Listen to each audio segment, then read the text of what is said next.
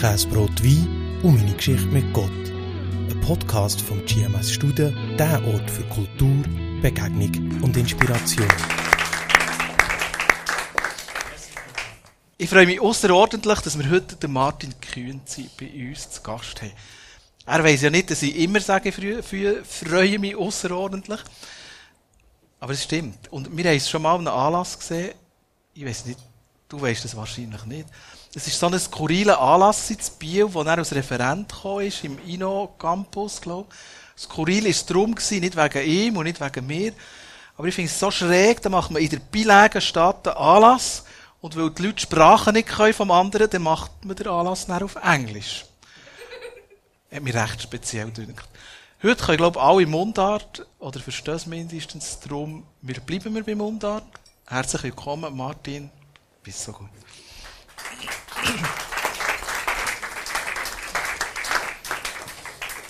Guten Abend miteinander.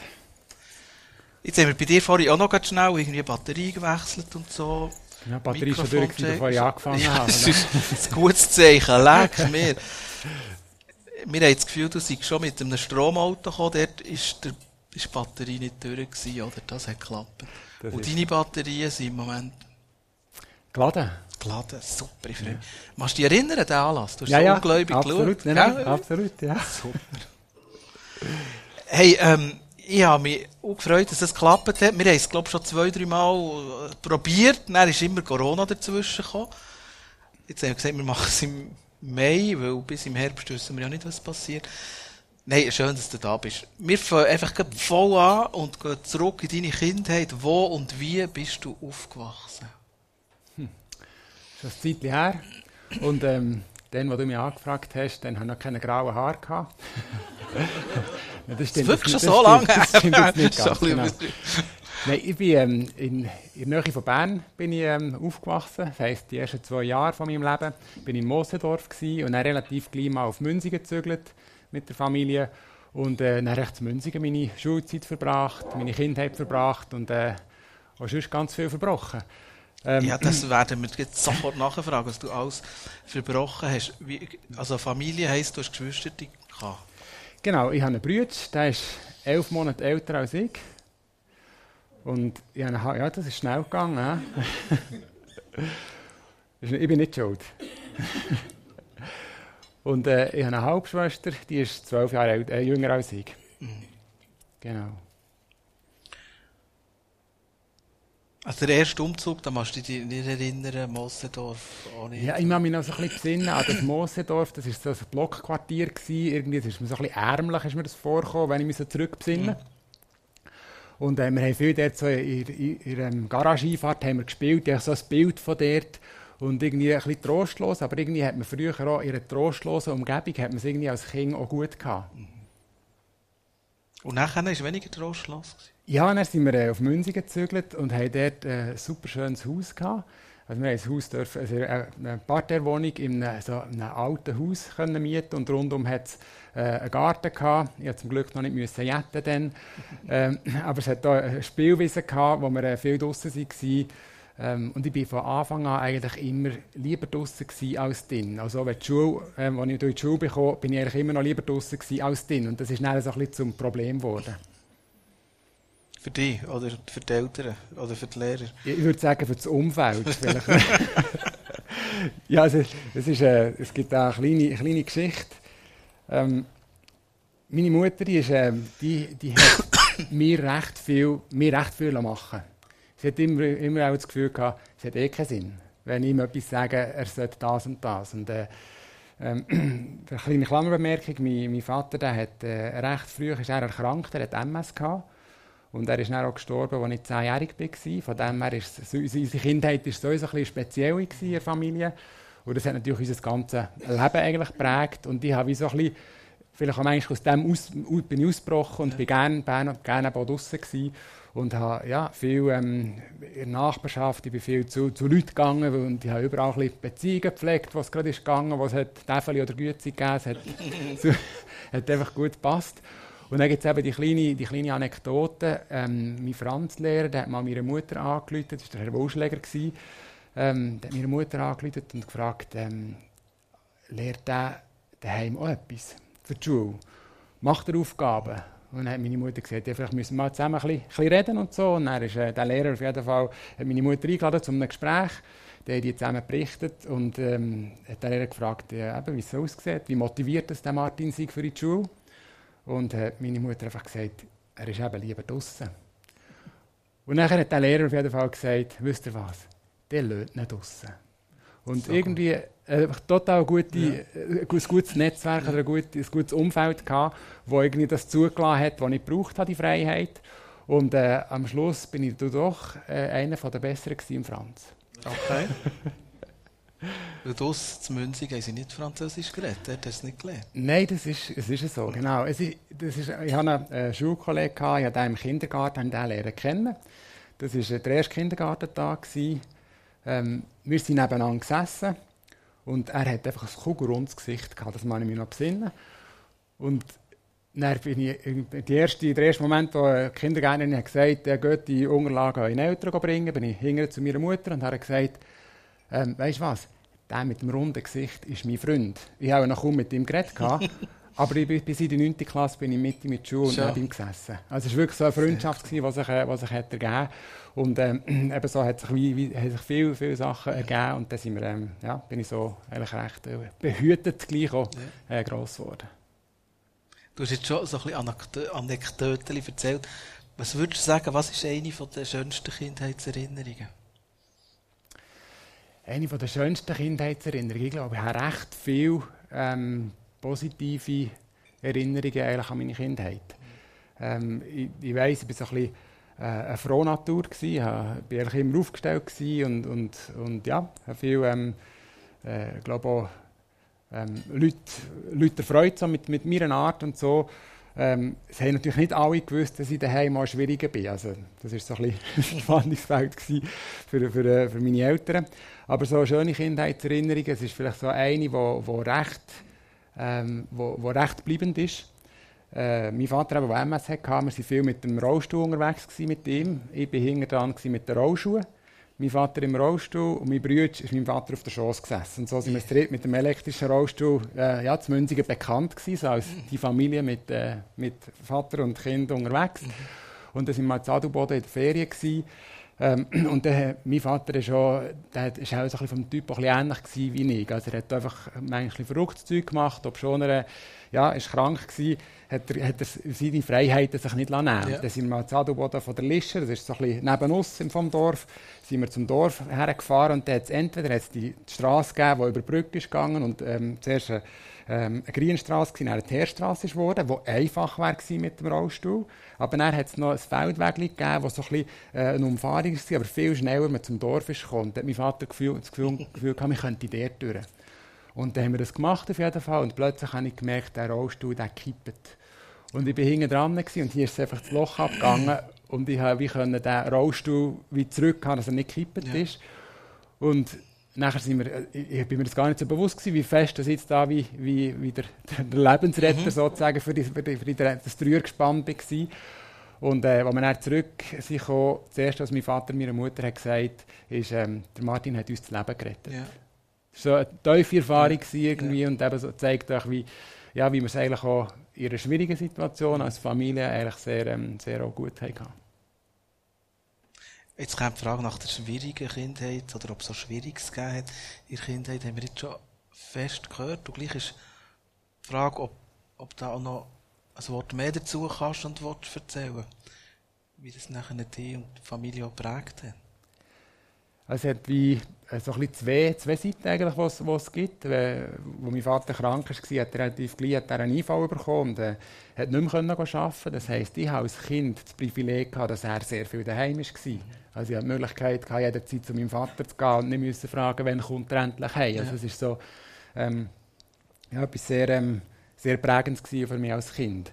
Hankerum hat er mich auch sehr gut kennt und ähm, da bin ich mal äh, schlitteln und ich bin immer so ein bisschen, gegen so ein bisschen Grenzen müssen ausloten. Und es hat äh, einen schönen Schlittu, äh, einen Schlittuhocker gehabt, wo wir, äh, wo wir geschlittelt haben. Und dort hat man gut können schlitteln, aber dann hat man die Straße, wo man zu uns heim ist gegangen, die hat man nicht sollen schlitteln, aber man hat sich können schlitteln. Und ja. äh, logisch, man wollte ja nicht laufen, also bin ich geschlittelt. Und äh, bin dort plötzlich auf einen Bitz hergekommen und hat es mich mit dem Schlitten gedreht und dann ist blöderweise in dem Moment auch das Auto gekommen. Und dann habe ich den Schlitten einfach am Auto äh, vor dran geschoben und bin selber noch so ein bisschen abgesprungen. Und dann hat mir aber der Schlitten ans Bein, äh, ans Bein geschlagen. Und dann bin ich zurück. Ähm, der Schlitten ist natürlich kaputt gewesen. Ich habe einfach das hinterste in die Garage gestellt. ich dachte, wir haben ja noch einen. Und dann äh, bin ich, bin ich auf in die Wohnung. Und der zweite Schritt, den ich in die Wohnung mache, hat mein Vater gesagt, Martin, was ist passiert? Also er hat mich sehr gut erkannt. Ja. Und eben so die, das sind so die, die, äh, die schönen und, und, schwierigen Momente sind natürlich ähm, sie, ja, sie nahe beieinander gewesen. Ich habe vorhin von diesem schönen Haus erzählt, von dieser Wohnung, die wir hatten, im Parterre bei uns, wo man sehr gut einfach raus können. Und plötzlich ist dort die Kündigung gekommen, von, auf, aufgrund von dem, dass die Besitzer äh, die Wohnung selber haben wollen brauchen und dann habe ich mich besinnen, dass es für meine Mutter extrem schwierig war, weil sie hat sich eingerichtet hatte mit dem, mit dem Vater im Rollstuhl, mit uns als Kind, die raus können und rein, wie wir wollen. Und plötzlich hat sie gewusst, jetzt müssen wir unser neues Setting suchen. Und dann habe ich mich noch besinnen, wie schwierig das für sie war. Ja, äh, der Vater im Rollstuhl, sie ist verantwortlich, dass man etwas findet und irgendwie, äh, es ist wie einfach eine grosse Last für sie. Und das ist so eine, eine Erinnerung, die ich mich mal besinnen da hat mir meine Mutter irgendwie leid da und ich habe gemerkt, ich kann gar nicht gross helfen. Ja. Welche Rolle hat Gott und Kille oder haben Gott und Kille gespielt in deiner Kindheit? Ich denke, sehr eine wichtige Rolle. Also ich denke, erst einmal ich glaube, viele Schutzengel. Gehabt. Ich glaube, es hat ein bisschen mehr gebraucht bei mir als bei anderen Kindern vielleicht. Ähm, und für mich ist, durch das, dass äh, meine Großeltern Heisenmeer-Offizier waren, äh, und wir sind als Familie sind wir auch in die Häserme gegangen. Wir sind zuerst in Bern in die Häserme und dann sind wir auf Münzigen gezögert, dann sind wir zu Münzigen in die Häserme gegangen. Und so bin ich eigentlich, die ist für mich so ein bisschen, das hat wirklich dazugehört. Das war so ein bisschen mein, auch mein Daheim. Gewesen. Ich hatte viele, viele Freunde dort. Äh, ich habe vielen Orten mitgemacht. Meine Frau sagt heute, sie mit der Uniform, mit dem Kornettli auf die Welt gekommen. Das stimmt nicht ganz, aber äh, auf jeden Fall bin ich viel äh, äh, in, dieser, in Gemeinschaft eigentlich auch gewesen. Und ich war viel in Kinderlager. Gewesen. Und in diesen Kinderlager äh, habe ich einfach auch extrem gute Leiter und Leiterinnen erlebt, die in dieser Herausforderung, die ich vielleicht manchmal als Kind hatte, wo wir ein Familienumfeld hatten, wo nicht alle Kinder gleich hatten. Manchmal hat es geheißen, wir gehen mit der, wir gehen mit, mit der Familie Skifahren. Das hat es bei uns nie geheißen. Und äh, in diesen Kinderlagern hatte ich, ähm, habe ich wirklich sehr gute Erlebnisse gehabt, einfach mit den Leitern, mit anderen Kindern. Und für mich war immer das Schlimmste gewesen, vom Lager wieder heim. Ich habe zwei Wochen gebraucht, bis ich mir erholt habe, für wieder daheim zu sein. Ja. Und man nur noch zu viert daheim ist eigentlich so. Ich habe wirklich so den Lagerkoller, den habe ich aber ein bisschen, ein bisschen mit mir geschleppt. Ja. Und so habe ich wirklich einfach auch einfach Gott sehr früh dürfen lernen kennen und so als Selbstverständlichkeit. Also ich habe jetzt nicht irgendwie eine Bekehrung im Sinn von, wo jetzt habe ich mich für Gott entschieden. Ich glaube, ich habe mich mehrmals immer wieder wirklich für Gott entschieden, aber für mich ist wie Gott ist immer ein Teil von meinem Leben gewesen. Mit und ohne Uniform. Mit und ohne Uniform, genau. Ja, ja das von Schule haben wir schon ein bisschen gehört. Ich würde sagen, ähm, du bist auch so ein mittelbraver Schüler gewesen. Ja, ich habe vorhin etwas noch, noch ein bisschen verschwiegen. und zwar ich bin einfach, ähm, ich ja gleich noch recht gut abgeschlossen, ich will mit den Noten. Und äh, ich habe irgendwie in der 6. Klasse habe ich zuerst mal für eine Prüfung gelernt und dann irgendwie ein 5,8 gemacht und gemerkt, das brauche ich ja gar nicht.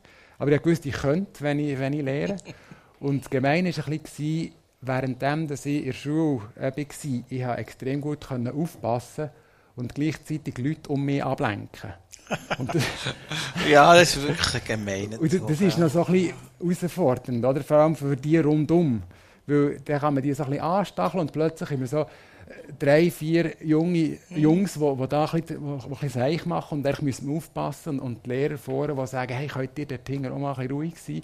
Echt so ein bisschen in diesem, diesem Spannungsfeld habe ich gelebt. Und ich bin ein, ich bin ein durchschnittlicher Schüler gewesen, aber für einen Aufwand, den ich habe betrieben habe, denke ich, habe ich, äh, habe ich gute Noten gemacht, ja. Ah, und mein Bruder, ähm, äh, er war gar nicht eine Rivalität, ein Rival für mich, er hat immer Sechser gemacht. Und ich will sagen, der Sechser-Schüler, den haben wir ja schon, es braucht auch noch einen anderen. Ja, Also 2080-Prinzip hast du sehr schnell begriffen. Absolut, ja, das, Das ist sozusagen, ja, das, das ist tief für mich. Sehr gut. Was ist so dein erster Berufswunsch, den du dich erinnern den du hast? Äh, ja, im, im Kindergarten wollen alle Pilot werden, alle Kinder. Und äh, ich gewusst, ich kann nicht Pilot werden, weil ich mit dreijährigen meine erste Brille hatte. Und da ist für mich so ein bisschen, ich habe im Kindergarten gerne Pilot gespielt mit, mit anderen Gielen zusammen und so. Aber ich habe auch gerne äh, ein bisschen bauen und so. Aber für mich war relativ gleich mal klar, gewesen, vielleicht auch durch die, die Erfahrung, die, die ich hatte mit meinem Vater Er hat viel Physiotherapie müssen und für mich war relativ gleich mal klar, gewesen, ich werde Physiotherapeut. Genau. Muss immer aufpassen, soll ich jetzt alles sagen, was ich denke oder nicht. Ich, ich weiß nicht, wie es euch geht. Ich habe jedes Mal, wenn ich bei der DH bin, das Gefühl, wieso wird man DH und nicht irgendwie Physiotherapeut? wieso wird man Physiotherapeut? Also, ich habe relativ gleich, das habe so verkündet, eigentlich in meinem ganzen Umfeld. Meine Eltern haben gesagt, ich werde Physiotherapeut. Der Schule habe ich gesagt, ich werde Physiotherapeut. Haben alle gesagt, geh doch zuerst mal in die Berufsberatung, geh mal in das, Berufsbildungszentrum, schauen, was gibt es denn alles für Berufe. Ich werde Physiotherapeut. Dann haben sie gesagt, weisst, Physiotherapeut ist vielleicht nicht so einfach zu suchen zu kommen. Das wollen viele machen und es gibt wenig Ausbildungsplätze. Dann habe ich gesagt, ja gut, aber ich werde Physiotherapeut. Für mich hat es ja einen Platz der. Das ist so ein bisschen meine, mein Optimismus, den ich eigentlich hatte. Ähm, und warum wird man Physiotherapeut? Ich glaube, mir hat mich fasziniert, mich faszinieren Menschen grundsätzlich. Also so, ähm, ein, ein Gegenüber zu haben überhaupt und äh, jemanden lernen zu kennen. Nicht nur äh, vom Namen her, sondern ich, ich sehe, glaube gleich wie eine Persönlichkeit hinter einer Person. Und es kann sein, dass ich nur jemanden sehe laufen ähm, oder ich, ich, ich schaue auch gerne Skirennen oder so, weil einfach, ich bin fasziniert von der Bewegung und wie, wie sich Leute bewegen. Und das hat mich ja, äh, wirklich beeindruckt und ich habe glaube auch ein Auge für das. Und äh, weil ich viel mit meinem Vater in Physiotherapie mal mit bin, dann habe ich wieder, wieder diesen Beruf erlebt und gemerkt, das ist total spannend, das möchte ich auch. Und du hast selbstverständlich eine Bewerbung geschrieben? Ähm, oder, oder nicht mal? Normal, das ist so, es ist also effektiv so, also das Auswahlverfahren ist relativ, äh, relativ streng. Es hat irgendwie für, für die Klasse, die ich mich beworben habe, 200 Anmeldungen gehabt und 20 haben sie genommen. Ähm, und nachher, das ist noch ein spezielles Ausbildungs-, äh, ein, ähm, Aufnahmeverfahren gewesen. Man mich besinnen, so ein Tag war, äh, wo, wo sie eigentlich eine Gruppe von Bewerbenden haben eingeladen haben. Und er hat so, so Teamaufgaben gegeben. Nein, ich dachte, das ist auch noch gemein, oder? Du musst irgendwie schauen, dass die anderen schlecht wegkommen. Das ist ja, aber das hast du ja in der Schule gelernt, oder? das hat mir vielleicht geholfen, ja. dass die Leute können ablenken können. Genau. Nein, auf jeden Fall, es ist, äh, ja, effektiv habe ich in Insel beworben und bei Insel zu suchen, das erste Mal, als ich beworben habe. Ja. ja. Schön. Ah, ja, das ist eine lustige Geschichte, die ich vielleicht noch erzählen kann. Es haben viele Lehrer haben mit mir auch ein bisschen Mitleid gehabt, weil sie das Gefühl hatten, hey, wenn der sich ein bisschen klemmen würde, dann wäre es ein guter Schüler. Mhm. Und so muss er auch schauen, dass er knapp irgendwo einen Anschluss hat an die 9. Klasse. Und äh, auf jeden Fall ich, als Physiotherapeut hat mir, da kann man nicht direkt nach der Schule machen. Also ich muss zuerst eine Zwischen, Zwischenlehre oder irgendetwas. Äh, heute muss ich Matur haben. Das hat man früher noch nicht gebraucht. Wir mussten eine Lehre machen und dann ähm, einen Physiotherapeut machen. Und dann habe ich gefunden, es ist der einfachste Weg, der kürzeste Weg, weil ich der Physiotherapeut werden Dann habe ich die Wirtschaftsmittelschule gemacht, habe das meinem Lehrer verkündet, dem Klassenlehrer. Und dann habe ich gesehen, wie der einfach ja, schaut. Und ich, es hat gemotort bei ihm und hat auch gedacht, der spinnt. Und nachher auf jeden Fall, ähm, ich, ich bin natürlich nicht ohne Prüfung in, in, in die Wirtschaftsmittelschule gekommen. Er hat gefragt, ja, gibt es noch etwas anderes, was du dir vorstellen könntest? Dann habe ich gesagt, ja, ein Zwischenjahr könnte ich mir noch vorstellen. Und dann auf jeden Fall noch, habe ich noch bei, bei BFF habe ich mich auch noch äh, mhm. angemeldet für so ein zweijähriges irgendetwas. Und ähm, dann auf jeden Fall bin ich dort relativ munter bin ich an die Prüfung gegangen, an, der, an die WMB, und dachte, mache ich schnell die Prüfung, dann mache ich die WMB, dann mache ich Physiotherapeut. Äh, und dann habe ich auf jeden Fall die Prüfung gemacht und es hat noch eine andere Person von unserer von SEC Münzigen, also in SEC bin ich dann. eine andere Person oder äh, äh, eine andere, ähm, ein anderes Mädchen aus einer anderen Klasse hat äh, auch Prüfung müssen machen für die WMB und die war empfohlen und ich war bedingt empfohlen gewesen. Und ich habe ich mache die Prüfung und so, und dann äh, bekomme ich den Zuschlag und mache die Schule. Und nachher auf jeden Fall, als ich, ich dann, ähm, die Meldung bekommen, ich habe die Prüfung bestanden, ich könnte WMB machen. Und sie, die, empfohlen war, sie ist nicht gekommen. Und nachher, äh, mein Klassenlehrer ist zu mir gekommen und hat gesagt, er müsse mir das noch gleich, gleich auch noch sagen. Er ist schon ein bisschen stolz auf mich, aber er hat eigentlich gedacht, hoffentlich kommt der arme Tropf zumindest in BFF. genau. Was hast du für Lebensträume gehabt, so in dieser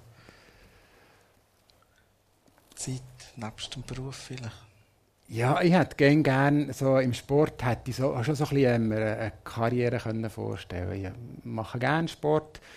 Ähm, ich habe dann zumal recht viele so Ballsportarten gemacht. Ähm, und ich hätte effektiv so, ich habe mir vorstellen, so ein bisschen profimässig Ski, Skirennen zu fahren. Das wäre so ein, bisschen ein Traum gewesen. Aber, Aber ich, ohne Bau, oder? Das ist näher ohne Bau, genau, ja. Weil, ja, ich habe Ping-Pong gespielt, das ist auch mit Bau. Aber Gut, Skifahren, Ping-Pong, ja.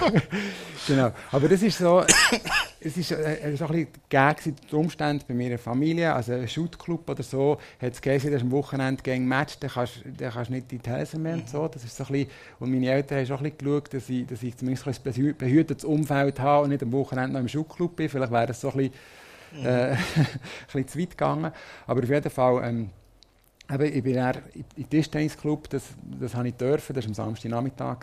Aber ich bin nie gut, gewesen, weil ich es nicht gesehen habe. Ich habe eine Brille und die Schille und ich habe die Bäuerli eigentlich nicht gesehen.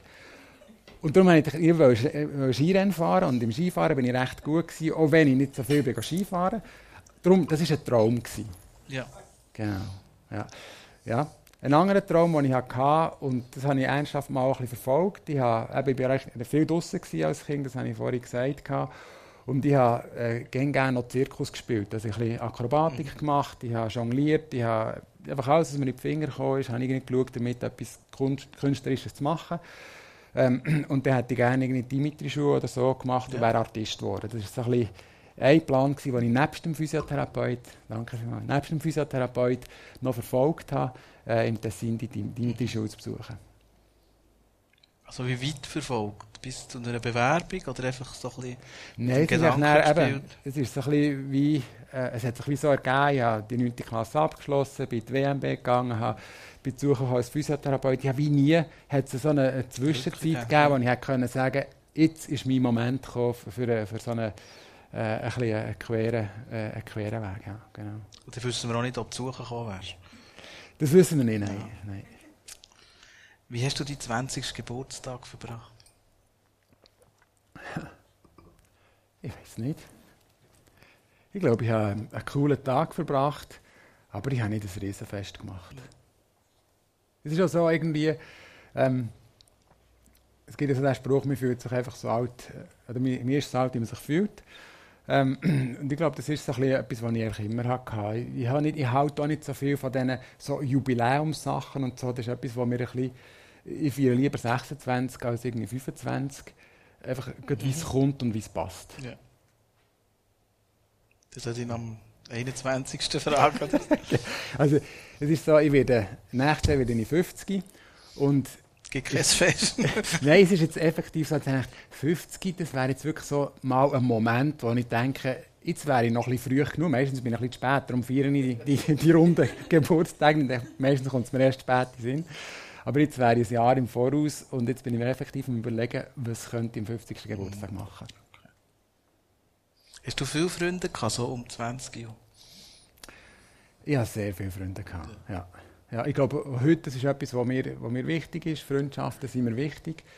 Ähm, ich habe nicht gerne so Smalltalk-Freundschaft. Das sind ja nicht Freundschaften in dem Sinn, mhm. aber ich merke Leute, die ich einfach einmal sehe, wieder nicht mehr sehe. Ähm, und ich weiss, ich sehe sie, sehe sie nicht mehr. Das ist mir auch ein weniger ein Bedürfnis. Aber wenn ich, wenn ich jemanden lernen kenne und irgendwie, auch wenn es das erste Mal ist und irgendwie den Eindruck habe, ich möchte die Person besser lernen kennen, äh, dann bin ich sehr gerne bereit, auch etwas zu investieren dafür. Und so ist wirklich, ein, ein, ein, mein Freundeskreis ist mir sehr wichtig und hat mir schon dann sehr viel bedeutet. Und hast Gott dann noch zu deinen Freunden erzählt? Oder wer war Gott für dich in dieser Zeit? Ich glaube, Gott war auch mehr als, als ein Freund. Ähm, wahrscheinlich auch eben durch das, dass mein Vater früh verloren ist sicher Gott auch ein gewisser Vaterersatz äh, in dem Sinn gewesen. Das klingt vielleicht so ein bisschen, ein bisschen billig, aber ich glaube, es ist eine vertrautere Person oder eine vertraute Beziehung als einfach eine Freundschaft mhm. in dem Sinn. Es ist auch, ähm, ja, immer schon das Gebet ist mir ein wichtiges, ein wichtiges Instrument gewesen. Auch wenn ich mehr, manchmal wie Gespräche, die ich mit Gott geführt habe, so, manchmal bewusst, manchmal weniger bewusst. Aber für mich ist Gott wirklich mehr so äh, eine, eine, neue, äh, eine neue Person auf meinem Weg gewesen. Mhm. Mhm. Gespräche mit Gott führen, das klingt ja super. Ich kann mir vorstellen, dass man das Gefühl ja, also können wir dann auch stimmen oder äh, wenn man so nach vom Münzigen daheim ist, ist, ist meistens so etwas anderes, wenn man Stimmen hört. Also, weißt du, Gespräch mit Gott, was heisst das? Ja, ich glaube, das hat sich ähm, für, für mich ein Gebet ist eigentlich nie nur ein Reden zu Gott mhm. Ähm, ein Gespräch mit Gott, also wirklich so die, die, die, die tiefe, ruhige Stimme von Gott zu hören, ist nicht das, was ich damit meine. Mhm. Aber so äh, eine Zufriedenheit oder Frieden in mir zu finden, äh, in der Situation, wo ich bin, das ist, glaube ich, so die Antwort vielfach, die ich, ich bekommen habe. Ich habe im, im Verlauf meines Lebens relativ viele Momente erlebt, wo ich ja auch irgendwo also wo herausgefordert war oder, oder vielleicht sogar an meine Grenzen bekommen, mhm. wo ich gemerkt habe, ja, eigentlich ich habe wie nicht eine andere Wahl, als es Gott mitzuteilen und irgendwie nach dem Frieden äh, mitzusehen in dieser schwierigen Situation, äh, wo ich drinnen bin. Ich kann vielleicht als Beispiel äh, erwähnen, meine Frau, äh, sie ist äh, ähm, von, von Unterseen bei Interlaken, sie hat einen Bruder und der Bruder ist an akuter Leukämie, ist erkrankt und äh, ist, ist äh, innerhalb von wenigen Monaten ist gestorben.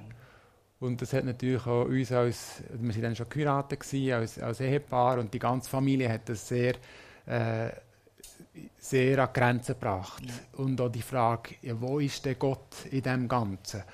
Und ähm, wir sind ja, haben ein paar Mal gefragt, ja, ähm, wollen wir wirklich mit dem Glauben unterwegs sein, der jetzt hier nicht Heilig geschenkt hat, ja. wo nicht die, die Heilige ist gekommen, wo, wo Gott uns so verheißt, wo die Bibel uns verheißt, dass wir äh, ja, Heilig dürfen in Anspruch nehmen. Und irgendwie die Antwort auf das war wie gewesen, ähm, es ist doch noch besser mit Gott in dieser Situation als ohne Gott in dieser Situation. Also, und das sind die Antworten, das der Dialog eigentlich wie ein, äh, ein, ein Aussprechen von dieser, von dieser Situation, wo man drinnen ist und wie zu spüren, ähm, wie nehmen ich sie denn wahr? Und das, die, die Antwort, die so in dem Sinn, wie, wie, wie, sich, wie sich zeigt. Wir gehen wieder auf deine berufliche Laufbahn. Wie war die Ausbildung nachher? Gewesen? Das, wie du es erwartet ja. hast? Ja, also besser. Okay. Und zwar, ich bin in meinem Sinn, eben, ich habe die WMB gemacht, so ein bisschen im ähnlichen Modus wie vorher die SEC. Einfach äh, geschaut, dass es längt. Ähm, uns ist auch nicht, ich bin nicht, Rechnungswesen ist nicht mein Thema, das ist mir nicht gelegen. Und ich wusste, Rechnungswesen muss einfach durchkommen, Recht muss einfach durchkommen. Äh, Franz, Englisch und Italienisch, das waren die Sprachen, das ist mir ein bisschen besser gelegen. Ähm, das habe ich äh, recht, recht dringend äh, können, können machen. Und da hat es dort viel Schulsport gegeben. Ähm, ich bin meistens über Mittag Basketball spielen oder Volleyball spielen oder so. Also ich habe wieder mein so draußen sein und äh, Bewegung ist für mich ein wichtiges Thema gewesen. Darum die WMB war so ein die Fortsetzung von SEC und ist, ist äh, gut rausgekommen bis zum Schluss. Ähm, und der erste Tag in der Physiotherapie-Schule habe ich mich entschieden, und ab jetzt lehre ich. Und ich habe, äh, und ich habe wirklich eine Physiotherapie-Ausbildung gemacht, weil ich immer bei den Besten der Klasse war. Ähm, und auch, in den Praktika, also ich habe mir so viel, äh, ich habe so viel investiert. Ich habe in so Übungsgruppen mit, mit Klassenkollegen und Kolleginnen habe ich, habe ich äh, Griffe geübt, Therapieformen geübt und ich habe wirklich ich habe alles gegeben, dass, dass ich dort, äh, ja, dass ich dort wie, wie einfach mal von mir her auch gesehen, was, was, was kann ich aus meiner Leidenschaft, die ich habe, eigentlich machen. Und ich bin, ja, bin dort äh, sehr, ja, die, die, die, die Ausbildung zum Physiotherapeut äh, sehr, sehr geschätzt. Und ich muss sagen, es ist jetzt schon, schon sehr lange her, dass die Ausbildung war, aber ich weiß heute noch viel von denen. Und nachher irgendwann hat es einen Bruch gegeben mit diesem Traumjob und deiner Leidenschaft. Klingt fast ein bisschen unwirklich, wenn ich so erzähle, wie leidenschaftlich dass ich Physiotherapeut war. Und äh, effektiv, ich wäre wär heute noch Physiotherapeut. Ähm, aber ich habe, meine Lieblingsbehandlungsform war manuelle Therapie. Gewesen. Das heisst wirklich äh, Rücken behandeln, Hüfte, Knie, Schultern behandeln, was relativ intensiv ist, auch für, die Hände, für die Handgelenke und so. Und ich habe ähm, einfach mit der Zeit gemerkt, wenn ich Behandlungen mache, dass es statt im Rücken der Patienten meine Handgelenke knackt. Und das ist so ein bisschen etwas, was sich einfach wie hat, ähm, ja, manifestiert, als ich gemerkt habe, ja, bis 65 kann ich das nicht machen, weil es einfach der Körper, also meine, meine Handgelenke nicht ertragen. Sonst bin ich sehr robust gebaut, also ich habe wenig Beschwerden und bin, bin auch, auch körperlich gut gebaut, aber meine Handgelenke habe ich gemerkt, die haben irgendwo so ein bisschen, ähm, die, die schaffen das wie nicht.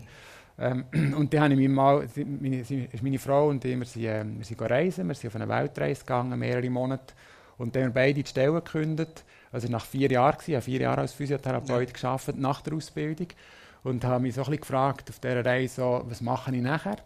Und das war für mich klar, gewesen, ich einfach so einen Patienten, eine Patientin arbeiten, das geht nicht. Aber vielleicht könnte ja wie so ein Teil am Patient oder eine Patientin arbeiten und ein Teil irgendwo in einer, in einer anderen Funktion. Mhm. Und ich habe mich, als sie, sie zurückgekommen ähm, vom Reisen, habe ich mich beworben äh, als Chefphysiotherapeut in verschiedenen Spitälern. Es hat zwei, drei Spitäler gehabt, wo, wo eine Chefphysiostelle ausgeschrieben haben. Aber übermütig wie ich bin, habe ich gedacht, ich könnte etwas ganz anderes machen. Ich habe die WMB abgeschlossen, ich habe das KV. Und da gefunden, ich bewerbe mich mal auf der Post, Projektleiter, Innovationsmanagement, das kann ich ja sicher auch. So ein bisschen, so ein bisschen, das ist meine, es klingt jetzt ein bisschen überheblich, aber es ist so ein bisschen meine, meine Unbeschwertheit, die ich, die ich hatte. Und äh, so, so bin, ich, bin ich eigentlich durchs Leben gegangen, über eine sehr, sehr lange Zeit. Ich habe beworben auf der Post und plötzlich hatte ich auf der einen Seite die Zusage vom Spital Tafers als Chefphysiotherapeut und die Zusage als Innovationsmanager auf der Post. Und ich muss mich entscheiden für eins. Und das ist wie so ein bisschen, das ist jetzt nicht sehr hilfreich, lieber Gott. Wo, soll jetzt Physiotherapeut bleiben oder soll ich jetzt wie einfach das Sprungbrett nehmen und in eine andere Welt eintauchen? Und ich weiß nicht, was mich, was mich dazu bewogen hat, mich für Post zu entscheiden. Ähm, ich, ich, glaube, das andere wäre auch gut gewesen. Aber ich würde heute nicht da stehen, wo ich heute bin. Yeah. Mein Leben wäre anders, hat sich anders entwickelt als ich heute, wo ich heute stehe.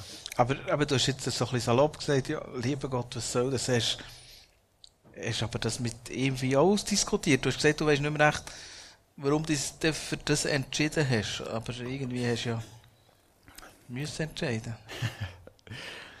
ja, also ich glaube, ähm, für mich gibt es so Momente im Leben, wo wirklich entscheidend sind, wo tief sind und wo wirklich über Leben und Tod entscheiden.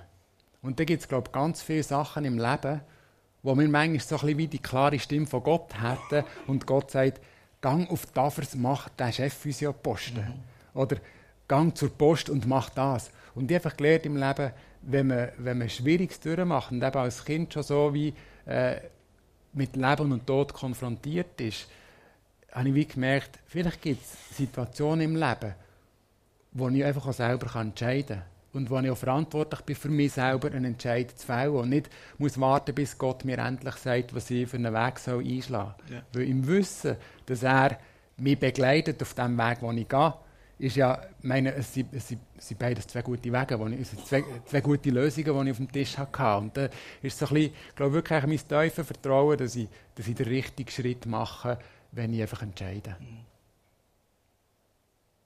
Du hast schon manchmal von deiner Frau erzählt. Wir möchten noch die Liebesgeschichte hören. Liebesgeschichte, ja. Ähm, wir haben uns recht ähm, jung lernen kennen. Und wir haben beide Musik gemacht. Ich in Heisenme, äh, bin Heisenme gross geworden, ich war viel im Musiklager. Ähm, ich bin später bin ich im Militär, gewesen, in der Musik. Äh, also äh, auch da ein Privileg eigentlich gehabt, wirklich eine, gute, gute Zeit zu haben im Militär. Und im Militär war es dann so, gewesen, da, da lernt man wieder neue Leute kennen. Und wie das so ist, Leute haben mich immer fasziniert. Ich habe auch wieder dort Beziehungen äh, einfach knüpfen. Und irgendeinem Abend hat, äh, oder für einen Abend hat äh, ein Kollege gesagt, du kommst ins Konzert von Brassband Hilterfingen. Ich habe die Brassband Hilterfingen nicht kennt und dachte, ja gut, wenn der geht, das ist ein guter Kollege, das ist sicher eine gute Geschichte. Und dann bin ich gegangen, ähm, bin dort in das Konzert reingehockt, habe ein, ein, zwei Personen schon noch kennt, von, von früher, von Musik machen, mit denen noch ein bisschen berichtet. Und dann plötzlich war ein Stück, gewesen, ein Duett von meinem Kollegen, der mit mir in RS war, und von meiner zukünftigen Frau, von Barbara, die hat zusammen ein Duett gespielt auf der Bühne. Ich habe das Stück gelost und geschaut natürlich und habe gedacht, die muss ich lernen kennen. Und äh, ich habe gesehen, dass sie in der Pause CDs verkauft von dieser Band. Das hat mir nicht so gut gefallen, das Konzert, dass ich, dass ich unbedingt eine CD haben wollte. Aber ich wusste, wo dass ich die CD kaufen ja. Genau, dann bin ich bei, bei ihr zu suchen und habe gratuliert für das Duett natürlich und, ähm, und eine CD gekauft. Und sie hat mich nicht anders behandelt als alle anderen, die eine CD haben gekauft. Das hat mich so ein bisschen... Ja, ich, Bist du so, dir nicht gewöhnt Nein, einfach so, ich bin so ein bisschen bisschen gefrustet nachher. Ich dachte, jetzt, bin ich schon, jetzt haben wir einander schon lernen kennen. Ja. Und, äh, aber irgendwie war es nichts Nachhaltiges. Ähm, das Gute war, dass eben der Cousin, der mit ihr zusammen ein Duett gespielt hat, dass der mit mir im Militär war und dann natürlich ihn anfangen ausfragen. Und dann habe ich relativ gleich, also schon am nächsten Tag, habe ich mehr über sie gewusst als sie über mich. Ähm, und dann bin ich noch im Militär gewesen, und nachher hat aber der Cousin gewusst, dass in ihrer Band, der Brassband Hilterfinger, die er eben auch gespielt hat, ähm, haben sie noch Aushilfen gebraucht für einen Wettbewerb. So Brassbandwettbewerb gibt es jeweils. Das war ein schweizerischer Brassbandwettbewerb und er hat gewusst, es braucht ein Gorne. Ich habe Gorne gespielt und dann hat er so ein bisschen einfach gemerkt, es könnte mir vielleicht noch gefallen, mitzuspielen. Und auf jeden Fall hat, er, hat ja. meinen Namen auf jeden Fall dort mal so ein bisschen ähm, dem Dirigent ähm, zugespielt. Der Dirigent ist mein heutiger Schwiegervater, also dann, der damalige uh, Dirigent. Ja, also, er hat direkt sozusagen auf höchster Ebene hat er sozusagen meinen Namen äh, ins Spiel gekommen. Und das, ist, das hat meine Frau dann erzählt, dass ich äh, ein paar Wochen lang sei mein Name bei ihnen in der Küche am Kühlschrank gehangen. Martin Künzi. Und äh, irgendwann hat der Martin Künzi angerufen und dann war sie daheim. Gewesen, ich war brutal nervös, weil ich dachte, er oder, oder ähm, ähm, ähm, Mutter von Barbara nehme ich, nehme ich ab und dort Barbara, äh, Barbara Rinkenberg. Und nachher äh, bin ich ja, fast nicht mehr gewusst, was ich sagen Und auf jeden Fall hat sie sich auch vorgestellt, wer jetzt da auf der anderen Seite am Draht ist. Und sie hat sich vorgestellt, äh, Martin Künzi von Münzigen, das ist so ein Familienvater, hat auch eine Glatze, blonde Haare. So ein bisschen, das war so ein bisschen ihre Vorstellung. Gewesen. Und äh, auf jeden Fall haben wir, haben wir dann abgemacht, wie, wie, wie, das, wie, wie das weitergeht, aber dass ich, die, dass ich die Probe komme und nachher in, dem, in, dem, in dieser Band mitspielen. Und dann bin ich im August, bin ich nach, dem, nach dem Militär, wo im Juni fertig war, bin ich im August in die erste Musikprobe gegangen und habe gedacht, Barbara hat auch Gorne gespielt an dem Konzert, das ich sie gesehen habe und meine grosse Hoffnung, Barbara hockt schön, oder wir hocken schön nebeneinander, so, kommen in die erste Musikprobe und dann spielt sie Horn. Das gibt es ja gar nicht. Multitalent. Genau. Auf jeden Fall hocken sie dann nicht neben mir, aber noch besser, sie ist wie gehockt. Also. Und äh, ja, logisch, wir haben beide die Stücke, die wir gespielt haben, einfach auswendig lernen. Äh, weil Sympathie war durchaus auch eine gegenseitig und lustigerweise, wir haben es irgendwie lange nicht gemerkt. Die Leute rundherum haben es schon besser äh, gesehen, yeah. dass das irgendwie etwas könnte geben könnte. Und dann ist so ein bisschen, noch eine, ein mögen dann eine kleine frustrierende, äh, frustrierende Ja, ja, die hätten mir gerne so Geschichten. ja, ja. Ist eben auch der Brassband-Wettbewerb gewesen, oder? Da geht wirklich als Brassband, wir sind in der Höchstklasse, sind wir äh, an, den, an den Wettbewerb gegangen, das ist so die beste, das ist wie Nationalliga A. Ähm, sind wir dort spielen und wir mussten uns alle konzentrieren und Barbara und ich beide verliebt, gell? Und nachher sind wir am Abend, ist die Rangverkündigung gewesen. Und nachher hatte ich irgendwie so das Gefühl, gehabt, Barbara ist nicht mir gesessen, ich bin hier gesessen. Und dann war so der Moment, gewesen, dass man gewartet hat auf die Rangverkündigung. Und dann habe ich das Gefühl, gehabt, jetzt wäre so ein der Moment, wo ich ja, ein mal so ein bisschen, ein bisschen überlernen, ja. genau. Nein, das gemacht. Und sie hat es nicht gemerkt. Sie hat es nicht gemerkt. Ich lang, also für mich Stunden wie Sie hat es nicht gemerkt. Und dann dachte ich, ja, habe ich, habe ich etwas falsch verstanden, so ein bisschen die, die Zeichen vorher. Und äh, sie hat es effektiv nicht gemerkt. Sie war irgendwie in der Anspannung von diesem Wettbewerb und wartet ah, auf die, okay. auf die ja. Rangverkündigung. Sie hat es in dem Moment nicht gemerkt, aber nachher, mit dem Car sie heimgefahren dann ist dann, äh, ist dann auch gut gekommen. Genau.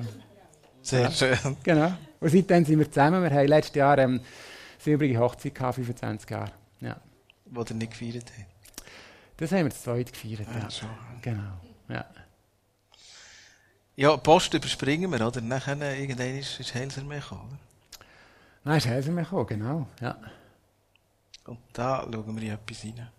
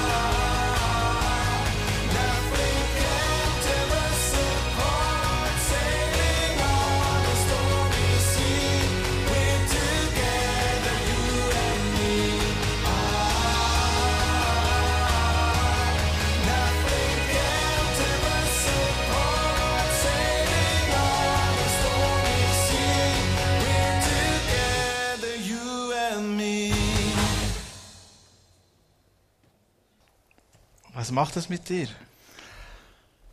Ja, ich glaube so, ähm, Experience of a Lifetime. Ja. Wir haben es ja viel probiert. DJ Bobo ist gescheitert, ganz viele andere sind gescheitert.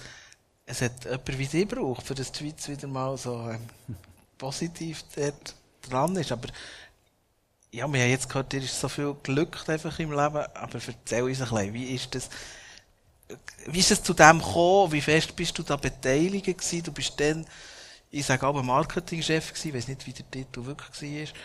Bei der Helsermee und irgendwie ist mal da so eine Idee gewesen. Oder, aber ich weiß Ja. es nicht. Ich bin jetzt gespannt von dir zu hören.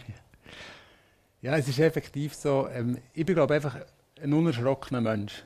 Äh, vielleicht heute ein bisschen weniger, als ich das früher war. Glaube, je älter man wird, desto mehr weiß man, dass es äh, schwierige Momente gibt und dass man nicht immer, nicht immer nur Glück hat. Also ich hatte äh, Situationen, wo, es, ähm, wo nicht alles so ring ist gegangen. Die habe ich noch nicht erzählt, vielleicht kommen wir noch auf die eine oder andere.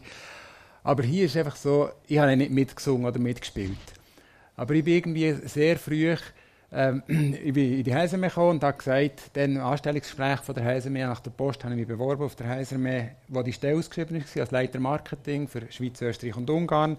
Ich habe dann noch ein MBA gemacht in Marketing, also ich habe mich dort weitergebildet, äh, nach der WMB, dann aber eine Berufsmatur nachgeholt und, ein- und Marketing ähm, mich vertieft. Und ich habe dann im Bewerbungsgespräch bei Heisermee gesagt, äh, sie haben mehrere Bewerber gehabt, die sie hätten können nehmen. Und ich habe gesagt, schaut, ähm, die Entscheidung für euch ist relativ einfach. Entweder nehmt ihr jemanden, der das weiterführt, wie es war, dann bin ich die falsche Person, oder dann lasst ihr mir Sachen machen, die ihr noch nie gemacht habt. Das war so ein bisschen mein Kurzpitch gewesen für, für, beim Bewerbungsgespräch. Und ich dachte, jetzt entweder habe ich gewonnen oder verloren. Aber für mich war wichtig, ich habe von Anfang an sagen, ich will nicht einfach das weiterführen, was man bisher gemacht hat. Vielleicht gibt es mal eine Idee, wo ich, ich habe dann noch nicht gewusst, was, der könnt, was man dann könnte machen könnte, sehr außergewöhnliches oder so. Ich habe gesagt, ich will die Möglichkeit packen, wenn es die Gelegenheiten gibt.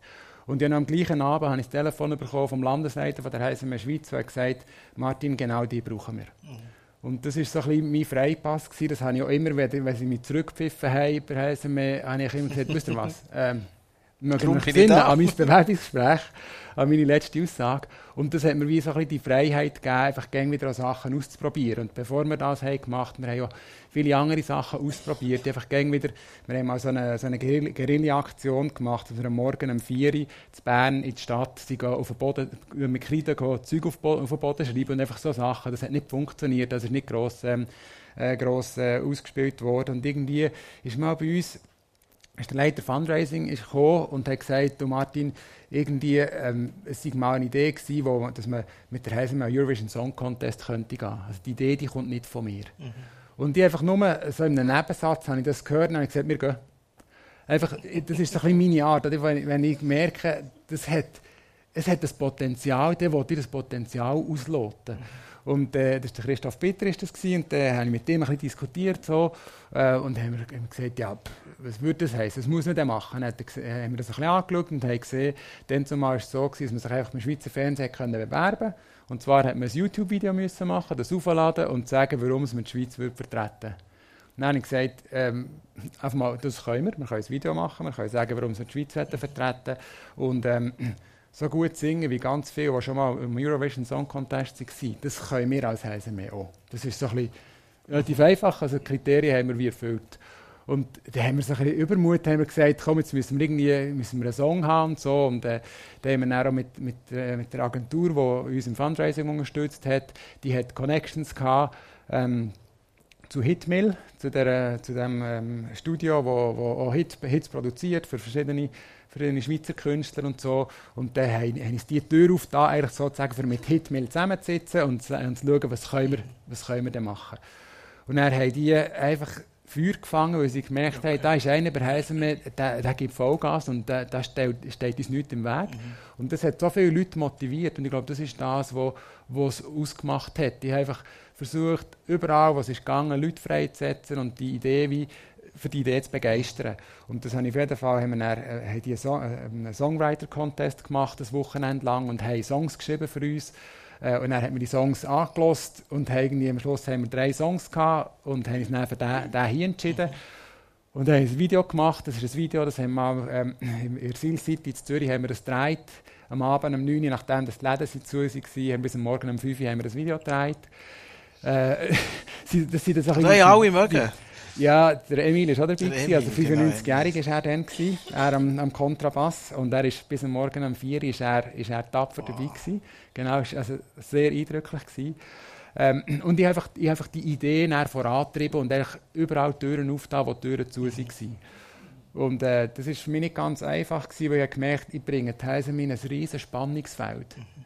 Und zwar aus, aus dem Grund auf mal, was hat der Häseme am Eurovision Song Contest zu suchen? Das ist mal so eine grundsätzliche Frage. Dann habe ich gesagt, ja, wo eine Plattform ist, da ist Häseme. Das ist so ein bisschen meine Haltung, oder? Das ist, ähm, früher ist Häseme auch in, in London auf die Straße und hat predigt, also wo eine Plattform ist, ist Häseme. Und das ist so ein bisschen, ich habe gesagt, ja, früher hat man das so gemacht, also machen wir es wieder so. Also wir müssen auffallen, wir müssen provozieren, darum ist das der richtige Ort. Und wenn so viele Millionen Leute zuhören, ähm, gibt es nichts Besseres als das. Das Publikum können wir uns gar nie äh, organisieren. Sonst. Und ich habe zum Teil am Abend um 11 Uhr haben wir Leute angerufen und gesagt, Martin, wenn ihr da weitergeht, dann trete ich aus. Dann habe ich gesagt, das ist vielleicht der richtige Schritt.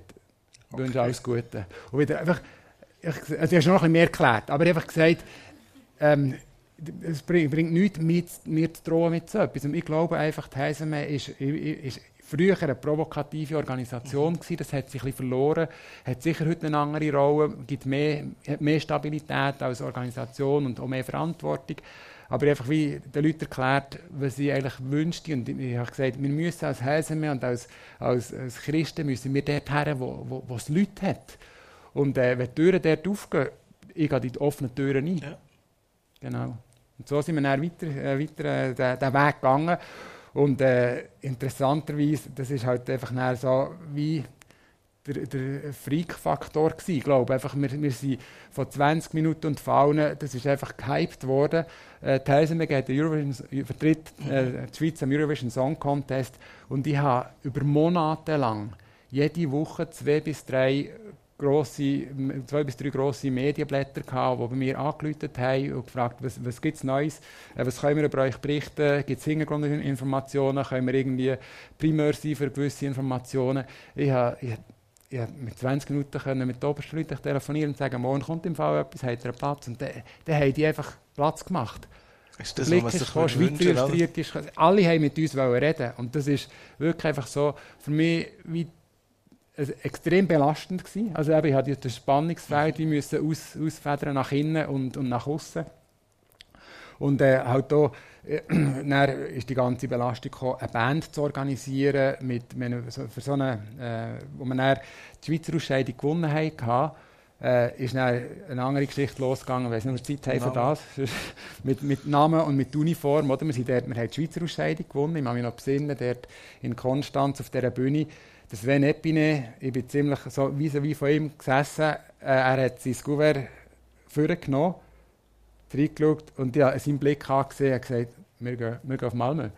Und dann sagt er, Gewinner ist die Heilsarmee. Und äh, es ist für ihn wirklich so, er hat das wie nicht geglaubt. Und ich muss sagen, ich habe es auch nicht, ich habe es- ich habe nicht damit gerechnet. Ich habe das Gefühl, gehabt, wir haben einen coolen Song, wir haben, wir haben eine so coole Band, wirklich von jung bis alt, durchmischt, einfach, wie man sich vorstellt, also Diversity First, ob schon nicht das die Idee war, aber ich habe gesagt, «Tä- das ist die Heilsarmee, wirklich, wir haben von jung bis alt, es gibt alles. Wir können Musik machen, wir, haben, wir, haben, wir, haben, wir machen auch ein bisschen verrückte Sachen zwischen und wir sind uns nicht äh, zu schade, irgendwie uns zu exponieren. Einfach, das, das ist Heisermeer. Und irgendwie hat das wie so viel, äh, äh, so, viel ähm, so eine Welle verwünscht, wo, wo uns schlussendlich dorthin gebracht hat. Genau. Aber eben, der, der erste Dämpfer, der ist gekommen, der Sven Sarbach, der verantwortlich für, äh, für das Entertainment im Schweizer Fernsehen, also für die Unterhaltungsbranche, ähm, ist zu mir gekommen und hat gesagt, Martin, wir müssen schnell zusammen reden. Es hat niemand damit gerechnet, dass die Heilsarmee nach Malmö geht. Auch vom Schweizer Fernsehen. Ich denke, das, das gibt uns Einschauquoten, das, gibt uns, das ist eine coole Geschichte, oder? da können, können sie profitieren davon. Dann hat der Sven gesagt, die könnt wahrscheinlich, er hat gesagt, wahrscheinlich nicht mit der Uniform auftreten und vielleicht sogar nicht unter dem Namen Heilsarmee auftreten. Und das hat uns vorher niemand gesagt. Und so, die Euphorie, wir haben gewonnen, wir gehen als Heilsarmee in Uniform auf das Malmö, ist wirklich eine Viertelstunde nach dem Auftritt, bin ich dort im, im Büro gehockt und dachte, shit, was mache ich jetzt? Und das ist wie so ein bisschen der, gan- die ganze Spannung schon im Vorfeld. Und Nachher sitzt man dort im Büro und sagt, ich sage, schau Sven, ich kann dir heute Abend die Antwort nicht geben.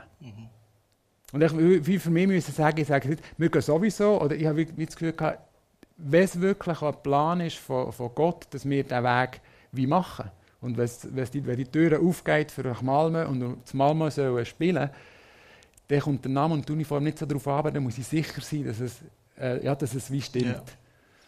Genau. Und wie ist das nachher, dass, es, dass du gemerkt hast, mal ist gut? Ähm, Weil der Widerstand in Genau. der Helsermeer ist ja auch, immer noch Also was, was einfach krass war, ist wirklich so die, ähm, die Unterstützung von der Schweizer Bevölkerung. Also ich habe einfach gemerkt, äh, die Schweiz findet Heilsarmee einfach nur noch cool. Das ist so ein bisschen das, was bei uns angekommen ist. Und das ist äh, eben von außen haben wir das gehabt. Ich muss auch, auch sagen, wir haben ganz viele Leute von intern, die haben gesagt, hey, geht, wir unterstützen euch voll, Vollgas. Es hat echt, ja, halt die, die lauten Ja. Stimmen, die halt dagegen waren, die hat es gehabt. Die haben zum Teil haben sie gratuliert, für, ähm, für dass wir äh, in, Malmö, äh, in, in Konstanz für die Schweiz gewonnen haben. Dann. Ähm, also haben, haben sich Teil wieder gemeldet und gesagt, es tut ihnen leid, wenn sie sich, ähm, ja, wenn sie, wenn sie mir dort, wenn sie mir dort das Bein Jetzt wieder beitreten. Genau. Und ähm, auf jeden Fall habe ich wie so gemerkt, ja, was, was ist denn die Alternative, äh, wenn wir ja dort als anders auftreten, als irgendeine Band, in irgendeiner Kleidung, macht das Sinn? Und ich habe gemerkt, für mich, für mich hat es dann wie einen Wechsel gegeben, eigentlich, wir sind nicht, ich bin nicht verantwortlich für die Häuser mehr, dass man nach Malmö geht, sondern ich bin verantwortlich für die Schweiz, dass wir jetzt die Schweiz würdig vertreten. Ja. Das ist für mich so ein bisschen wie eine, ähm, ich habe gemerkt, für mich hat es wirklich geändert. Das Schweizer Volk, hat, die Schweizer Bevölkerung hat gesagt, hey, wir wollen die Häuser mehr, dass sie uns vertritt. Da haben wir vielleicht mal eine Chance, dass es ein paar Stimmen gibt. Und ich habe gemerkt, das ist die Verantwortung, die, wir, die ich möchte wahrnehmen möchte und nicht die Leute enttäuschen und sagen, ja, jetzt tun sie wieder so doof. Also, wie so ein bisschen, Ja, ja, genau. ich das Gefühl gehabt, jetzt können wir doch, doch zeigen, dass wir Christen, äh, wir leben auf, dieser, auf diesem Planet, wir leben in dieser Gesellschaft, in dieser Welt und jetzt ist die Frage, können wir uns gleich exponieren in, in, dieser, in, in den Umständen, wo wir drinnen stehen. Das, ist wirklich so ein bisschen, das hat bei mir ein bisschen gekehrt. Ich, war auch Mitglied der Direktion bei Heisermeer und dann musste ich wirklich auch ein bisschen mit, mit der Argument finden. Es ist, es ist für uns nicht klar gewesen, wollen wir dann gleich gehen, machen wir das gleich. Wir hätten dort doch können, wie sauber zurücktreten und sagen, uns hat niemand im Vorfeld gesagt, dass wir so gar nicht dürfen gehen. Warum sagen sie denn uns überhaupt, dass wir sollen kommen? Also wir hätten uns dort gut können rausnehmen und am Schweizer Fernsehen so ein bisschen äh, sagen, also das hätten sie uns vorher müssen sagen. Und ähm, auf jeden Fall haben wir dort gute Argumente gehabt. Wir haben auch lustige Ideen gehabt, was man könnte machen. So ein bisschen eine, eine Idee bringe ich kurz, wo wir haben äh, gedacht, das könnten wir machen. Äh, wir haben nicht in den Uniformen dürfen auftreten. Dann habe ich den Vorschlag gemacht, wir könnten so Kleiderständer mit so fünf Uniformsäcken äh, auf die Bühne nehmen und die einfach hinterher herstellen, um zu sagen, die Uniformen haben wir dort abgelegt und jetzt sind wir halt ohne Uniformen da, weil das wollen sehen, dahinter sind sie. So ein bisschen, wir haben auch so ein einen humorvollen Umgang versucht zu finden mit dem und am Schluss eben auch eine sehr gute Lösung gefunden. Jetzt ist nächste Woche wieder ESC. Schaltest du ein? Es ist noch interessant, also die, die Erfahrung, die ich gemacht mit dem Schweizer Fernsehen, mit, äh, mit der Band und auch am ESC selber, hat mich, glaube ich, als Mensch verändert. Und auch, wie ich, wie ich ähm, ja, auf den ganzen ESC schaue. Früher habe hier und da habe ich mal ein bisschen geschaut oder so, äh, weil es halt noch lustige Sachen drunter hatte. Ähm, und seit ich selber bin in Malmö war, habe ich einfach gemerkt, für mich ist die ganze ESC-Community ein, ein krasses Vorbild geworden. Und zwar haben wir überlegt, wenn wir Christen, wir Gemeinden uns so würden committen und engagieren für unsere Sache, ich glaube, uns würde man viel besser sehen. Ich habe einfach gesehen, alle, die dort vor Ort waren, die haben alles gegeben, für eine drei Minuten auf einer Millionenbühne zu stehen.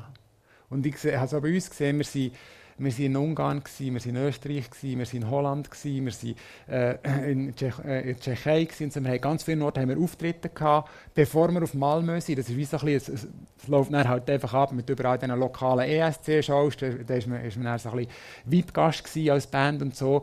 Und ich habe gemerkt, hey, wir haben so viel investiert. Wir haben äh, hunderte von Stunden haben die den Song probiert, wie man auf der Bühne drei Minuten lang singt. Und das hat mich total beeindruckt. Und äh, als, ich das, als ich das gesehen habe, habe ich gemerkt, äh, es hat, hat mit mir etwas gemacht als, als Mensch, um zu sehen, was heisst Commitment wirklich. Und seither ist der ESC so ein Teil von, meiner, von, meiner, von, von meinem musikalischen Jahr. Also im Frühling höre ich eigentlich immer, was sind für Songs da, weil ich wirklich weiss, was, was sind für Geschichten hinten dran. Also, ich, man, man bekommt sehr viel mit über mich. ist eben wirklich in diesen verschiedenen Ländern, lernt die Bands kennen und sieht eigentlich, dass echt die aus irgendeiner Lebenssituation haben sie das Glück oder äh, wie, wie, wie der Sechser im Lotto gewonnen, für den können gehen auf, aufzutreten. Und dann sehen wir dass zum Teil Leute aus sehr armen Verhältnissen plötzlich auf einer Millionenbühne stehen und eine Karriere machen oder irgendwie einfach äh, ja, ein ganzes Volk sozusagen seine Band unterstützt. Einfach, es ist total spannend, das zu sehen. Und darum ist für mich der ESC mehr wie, eine, wie ein, ein Herzensthema geworden, auch wenn, wenn das Ganze drumherum ja, auch, auch, auch seine, seine Fragen aufwirft. Das ist, das ist klar. Aber, und ich hatte dort auch viele spannende ähm, Begegnungen gehabt, äh, beispielsweise mit, einer, mit einer Zeitschrift, äh, wo, eine homosexuelle Zeitschrift, die wo, wo, wo an uns gelangt ist. Und die hat äh, er hat mir vorgeworfen, wir stellen ihnen äh, ihre, Pla ihre, ihre Bühne. So. Und ähm, das hat mich wie nachdenklich gemacht, weil wir haben nie irgendwie die Absicht gehabt, irgendwie die Bühne zu missbrauchen oder so. Ja. Wir haben wie, die gleiche Freude gehabt, können da mit, mitzugehen als, als Band. Und äh, ich hatte mit dem Redakteur einen Kontakt gehabt und er gesagt, ich sei gerne bereit, mich zu treffen mit ihm. Ich möchte hören, was, der, was, was er denkt, was, äh, warum das Teilsam nicht würdig ist, sozusagen, äh, die Schweiz zu vertreten. Und äh, wir haben coole Gespräche gehabt. Ich mit ihm zwei, drei Mal habe ich mit ihm, ähm, habe ich mich getroffen mit ihm. Und Austausch, mit ihm, nicht persönlich getroffen, am Telefon. Und er hat dann in seiner Zeitschrift hat er seine ganze Leserschaft aufgefordert, votet für, Okay. äh, für Sehr Takasa. Ja. Also es war wirklich ein Weg, wo wir gegenseitig wie haben verstanden Ja. hey, wir haben alle das gleiche Ziel. Ja. Und, und das war eine total coole Erfahrung. gewesen. Und darum hat mich der, das, eben, ich sage, Once of a Lifetime Experience Mhm. hat wirklich mit meinem Leben etwas gemacht. Ich denke, wir müssen einfach zeitbedingt so den Bogen irgendwo finden. Obwohl ich das auch spannend finde und man noch lange von mir aus gesehen könnte darüber reden. Ist, weißt du, nachher so ähm, zum SRF arbeiten oder irgend so etwas, ist das dann das Thema gewesen? Nein, ich glaube, es hat. Also, ich habe es sehr gut gehabt mit den Leuten vom SRF. Wirklich, ja, äh, wir, wir, wie ein- also wir sind wie ein Team geworden. Durch das, halt da, dass ich selber ein Kommunikationsmensch bin, habe ich sie gut verstanden und ich habe so ein bisschen mit, Mitteil wahrnehmen ähm, das SRF war nicht immer ganz happy mit meiner Kommunikation, weil ich zum Teil Sachen gemacht habe, wo, wo sie eigentlich lieber selber hätten machen und ich habe es halt ich habe die Sachen auch gesehen, wo ich das Gefühl hatte, die haben Kommunikationswert. Und dann habe ich zwei, drei Mal haben sie mich auch ein bisschen zurückgepfiffen und, und mir ein bisschen ähm, Leviten gelesen, wie, wie ich mich zu verhalten habe, weil es ja ihre Show eigentlich insgesamt ist. Aber für mich war nie so das Thema, gewesen, zum, zum SRF zu arbeiten. Ich habe auch gesehen, wie, ja, wie, wie die Hierarchien funktionieren, auch die Zuständigkeiten und so. Ich habe, ich habe für mich mehr Freiheit gesucht eigentlich. Und du hast dich dann selbstständig gemacht. Müssen wir dort drüber reden? Das kann man ja nachlesen. Aber Ja. ich will nicht die Plattform wegnehmen. Also. Ja, also es ist so. Vielleicht wird so eine, so eine Weggabelung in meinem Leben, wo, wo, wo ist gekommen. Ähm, ich habe mit, äh, mit Enigma, das ist meine jetzige Firma, wo ich Partner bin, ähm, der Olivier, der ist, der ist dann der Gründer von, von Enigma, der ist immer noch der Gründer von Enigma. Der hat äh, für uns mal etwas gemacht im Branding-Bereich für Teiserme und einfach mit dem äh, habe ich es gut gehabt, wie wir das Projekt zusammen haben können abwickeln und er hat natürlich auch mitbekommen, wie das läuft mit dem, mit, mit dem ESC und einfach auch so meine Leidenschaft und meine, ja, wie, ich, wie ich Sachen angehe. Und das hat ihm auch gefallen. Und dann hat er irgendwann hat er gefragt, hey Martin, das war eine Agentur aus der Welschen Schweiz, also sie hat es nur in Genf gegeben und für, für die Romandie, also in der Deutschschweiz hat es die nicht in dem Sinn ge- gegeben, hat auch nicht viele Kunden gehabt in der Deutschschweiz. Ähm, und er hat mich mal gefragt, ob ich Interesse hätte, das Deutsch- Deutschschweizer Geschäft aufzubauen. Und das ist dann ein bisschen die Weggabelung. Einerseits, ich habe Marketingleitung bei der HSME, ich hatte hier die Möglichkeit, mit 40 ein Geschäft zu gründen, äh, das aufzubauen. Und wieder so die Frage, was ist der richtige Entscheid? Mhm. Und es ist, ich kann bis heute nicht sagen, ist der richtige Entscheid ist, gsi oder nicht. Ich glaube, es ist, da, wo ich heute stehe, ist gut und es ist richtig. Ja. Aber ich hätte auch den anderen Entscheid können fällen und ich würde heute am anderen Ort stehen, hätte auch einen Weg gemacht, wo ich glaube halt, dass mein Gottvertrauen auch gut wäre gekommen. Aber so ein bisschen, dort habe ich eigentlich mich entschieden für die, für die Selbstständigkeit, weil ich gesagt habe, in 10 Jahren mache ich es nicht mehr, jetzt mit 40 äh, mache ich das. Du hast vorhin noch gesagt, von, von Schwierigem, was es schon auch gegeben hat. Das haben wir mitbekommen, von, von der Ursprungsfamilie her. Gibt es sonst etwas, was für dich so ein, ein mega Dämpfer war auf dem Weg bis dahin? Ich kann vielleicht das Beispiel noch erwähnen, ist jetzt aus der ähm, Zeit, wo ich selbstständig unterwegs bin. Also ich habe jetzt eine Firma aufgebaut, äh, wo, wir, wo ich gestartet habe, sind wir, äh, insgesamt sind wir sechs Leute gewesen. Ähm, heute sind wir 44 Leute, Deutsche Schweiz und Welche Schweiz zusammen. Also wir haben wirklich äh, gemeinsam die, die Firma äh, können, können weiterentwickeln. Aber da gibt es immer so ein bisschen Ups und Downs. Und wenn man die Firma selber führt, dann weiss man, wo das die Ups sind, wo, wo die Downs. Weil man weiss, wenn es Ende Monat längt, für die Löhne zu zahlen und wenn es Ende Monat mal nicht längt, für die Löhne zu zahlen. Und äh, im 19. haben wir eine ganz schwierige Zeit gehabt. Ähm, ich war dort auch am, am Limit von, meiner, von, von meiner Kapazität. Ähm, es haben ein paar Leute rundum haben gesagt, du hast ein Burnout. Dann habe ich gesagt, ja, das, ich, hätte jetzt auch, ich könnte vielleicht ein Burnout haben, aber es ist äh, auch wirklich äh, nahe dran oder vielleicht sogar eben in dieser Situation gewesen, dass ich wirklich nicht ähm, wie am Ende von meiner Kräfte war, weil ich gemerkt habe, ich funktioniere nur noch, ich reagiere und, statt dass ich agiere. Also von dem her, das ist so, äh, recht schwierig gewesen. Und ich habe mich gefragt, was ist jetzt los? Wir haben wirklich über Jahre hinweg haben wir immer schon mit Auf und Abs, aber echt so ein bisschen konstant können wachsen. Wir sind nie wahnsinnig viel auf das Mal gewachsen, aber echt so sch- schrittweise gewachsen. Und das ist irgendwie befriedigend zu sehen, wenn, wenn man sieht, das, was man macht, kommt auf den Markt an. Und plötzlich ist wie von einem Tag auf den anderen sind keine neuen Kunden mehr gekommen. Und das war im Februar 2019 und ich habe mich gefragt, was, was ist los? Was machen wir anders? Warum funktioniert es nicht? Es hat sich nichts gross verändert auf dem Markt. Ähm, bei uns intern hat sich nicht gross etwas verändert. Ich habe genau gleich auch meine Kontakte und so angegangen. Wir haben gleich äh, Werbung betrieben. Es ist kein neuer Kunde gekommen. Und das ist relativ lang gegangen. Und bis ich mit meinem Bruder mal geredet habe und ähm, der hat gesagt, ich bin nicht ein Mensch, der immer so ein bisschen äh, dämonisch oder teuflisch irgendwo drinnen sieht. Und er hat gesagt, hey, bist du sicher, dass nicht irgendetwas um ist, was euch als Firma nicht gut tut? Und dann habe ich gesagt, ich wüsste nicht was. Wir haben, wir haben coole Kunden, wir haben coole Mitarbeiter und so. Und wer in der Wirtschaft unterwegs ist, der weiß, dass, dass Wirtschaft ist nicht äh, irgendwie ein, ein, ein Freudenfest. Das ist wirklich halt auch manchmal auch ein, bisschen ein, ein taffes Haifischbecken. Das, das ist so. Aber auf jeden Fall habe ich mit einem, ähm, mit dem Beat Schultes, einem Offizier, äh, habe ich geredet, der sich so mit Befreiungsdienst auseinandersetzt.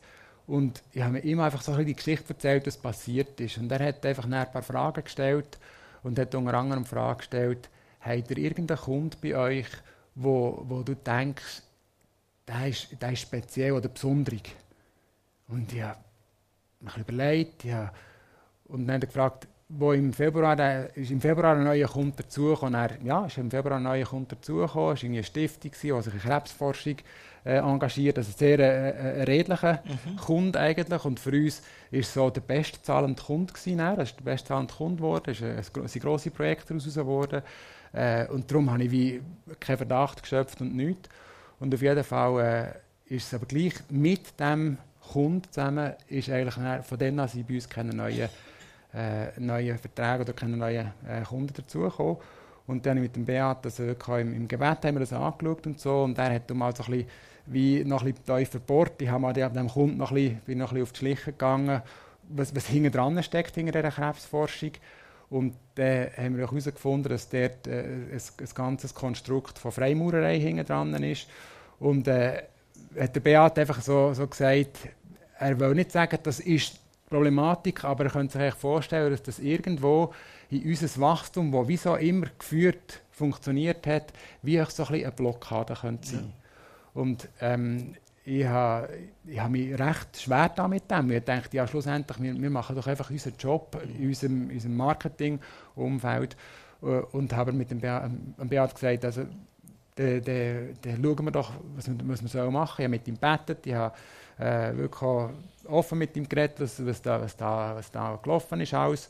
Und äh, nachher hat er gesagt, also habe ihn gefragt, was, was würdest du machen? Und ich bin, ich bin so weit, gewesen, dass er gesagt hat, ich bin zu allem bereit. Ich bin so, so tief, gewesen, dass er gesagt hat, ich bin zu allem bereit. Und dann hat er gesagt, ja eigentlich musst du dem Kunden, dann musst du den Kunden kicken. Und dann ich Beat gesagt, hey Beat, das ist der bestzahlende Kunde. Und wir haben im Moment keinen neuen Kunden. Ich kann doch jetzt nicht den bestzahlenden Kunden kicken. Und dort bin ich so am Moment gewesen, und das hat mein Glaubensleben wirklich nachhaltig verändert, wo ich musste sagen, ja, entweder gibt es den Gott und den Glauben wirklich, und dann sagen jetzt dem Kunden, äh, unsere Zusammenarbeit ist abgeschlossen. Und ich vertraue darauf, dass nachher es wieder, wieder gelingt.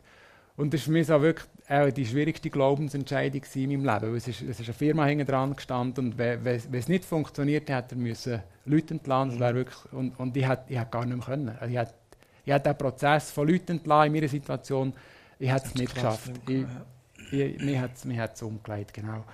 Und ich wäre wär, äh, sicher für, für, für eine gewisse Zeit außer Gefecht gewesen. Und zuerst habe ich gedacht, ich wollte noch einmal darüber schlafen. Ähm, nächsten Morgen habe ich Olivier, meinem Geschäftspartner, gesagt, hey Olivier, wir kicken, den, wir kicken unseren bestzahlenden Kunden. Er ist nicht Christ.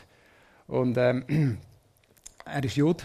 Äh, hat, hat auch eine spezielle Art äh, zu denken manchmal und hat gesagt, das ist sehr, sehr spannend mit ihm zusammen, er hat gesagt, Martin, ich vertraue deinem Entscheid. Und dann habe ich am Mittag von diesem Tag habe ich dem Kunden einen Zweizieler geschrieben und habe geschrieben, ab sofort ist unsere Zusammenarbeit äh, äh, abgeschlossen.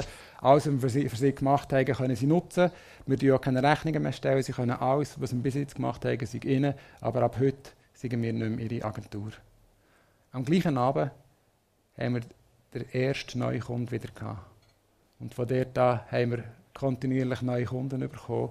Und es hat sich wirklich mein Glauben oder das Vertrauen, das ich dort auf Gott gesetzt habe, hat sich so bewahrheitet. Wir sind seither, seit dem 19. sind wir von 28 Leuten auf 44 Leute gewachsen. Okay. Trotz Pandemie. Genau. Ja. Das war so für mich eben ein, ein, ein Downside gewesen in meinem Leben, wo, wo ich so tief war und wo, wenn ich zurückschaue, muss ich sagen, Gott hat mein Glauben geprüft in einer Art, ja, wo ich, wo ich nicht habe gewusst kann ich es wirklich machen. Vielleicht, wenn ich nicht so tief Hunger war und wie keine andere Wahl mehr hatte, gesagt, ich kann nur noch dem Kunden, den Kunden kicken, mhm. hätte ich es vielleicht nicht mal gemacht. Weil ich dachte, wir, wir schaffen das schon. Aber meine positive Art ist manchmal auch nicht so hilfreich, wenn man das Gefühl hat, es kommt dann schon gut. Mhm. Und hier habe ich gemerkt, es kommt nicht gut, also es gibt nur noch diesen Weg. Hey, wir lassen es gerade genau so und ich hätte noch Fragen, aber ich gebe jetzt gleich einfach noch Gelegenheit an euch. Eins, zwei, Maximum drei Fragen. Könnt ihr noch stellen? Was von diesen Fragen, die ich jetzt nicht gestellt habe, hat man unbedingt noch so Fragen? interessieren, in dem Video haben wir in der Schweiz tatsächlich so eine breite Rolltreppe. Also, wir haben gemerkt, dass auch noch beim Podcast ist immer doof, man hört die Antwort, aber die Frage nicht. Also die Frage ist, wir haben jetzt vorhin das Video gesehen, vom Videoclip, und da kommt eine breite Rolltreppe vor. Die ist mir auch aufgefallen, ist, das ist noch so ein bisschen Technik dahinter. he? Wir haben ja auf dem Video gesehen, dass es nicht nur fünf Leute sind, Genau. sondern mit der Zeit war es eine ganze, eine ganze Armada von Leuten. Gewesen. Genau so wie sich die Leute multipliziert hat, hat sich die, auch die Rolltreppe ver verbreitert. Genau. Ja. Ist noch eine Frage?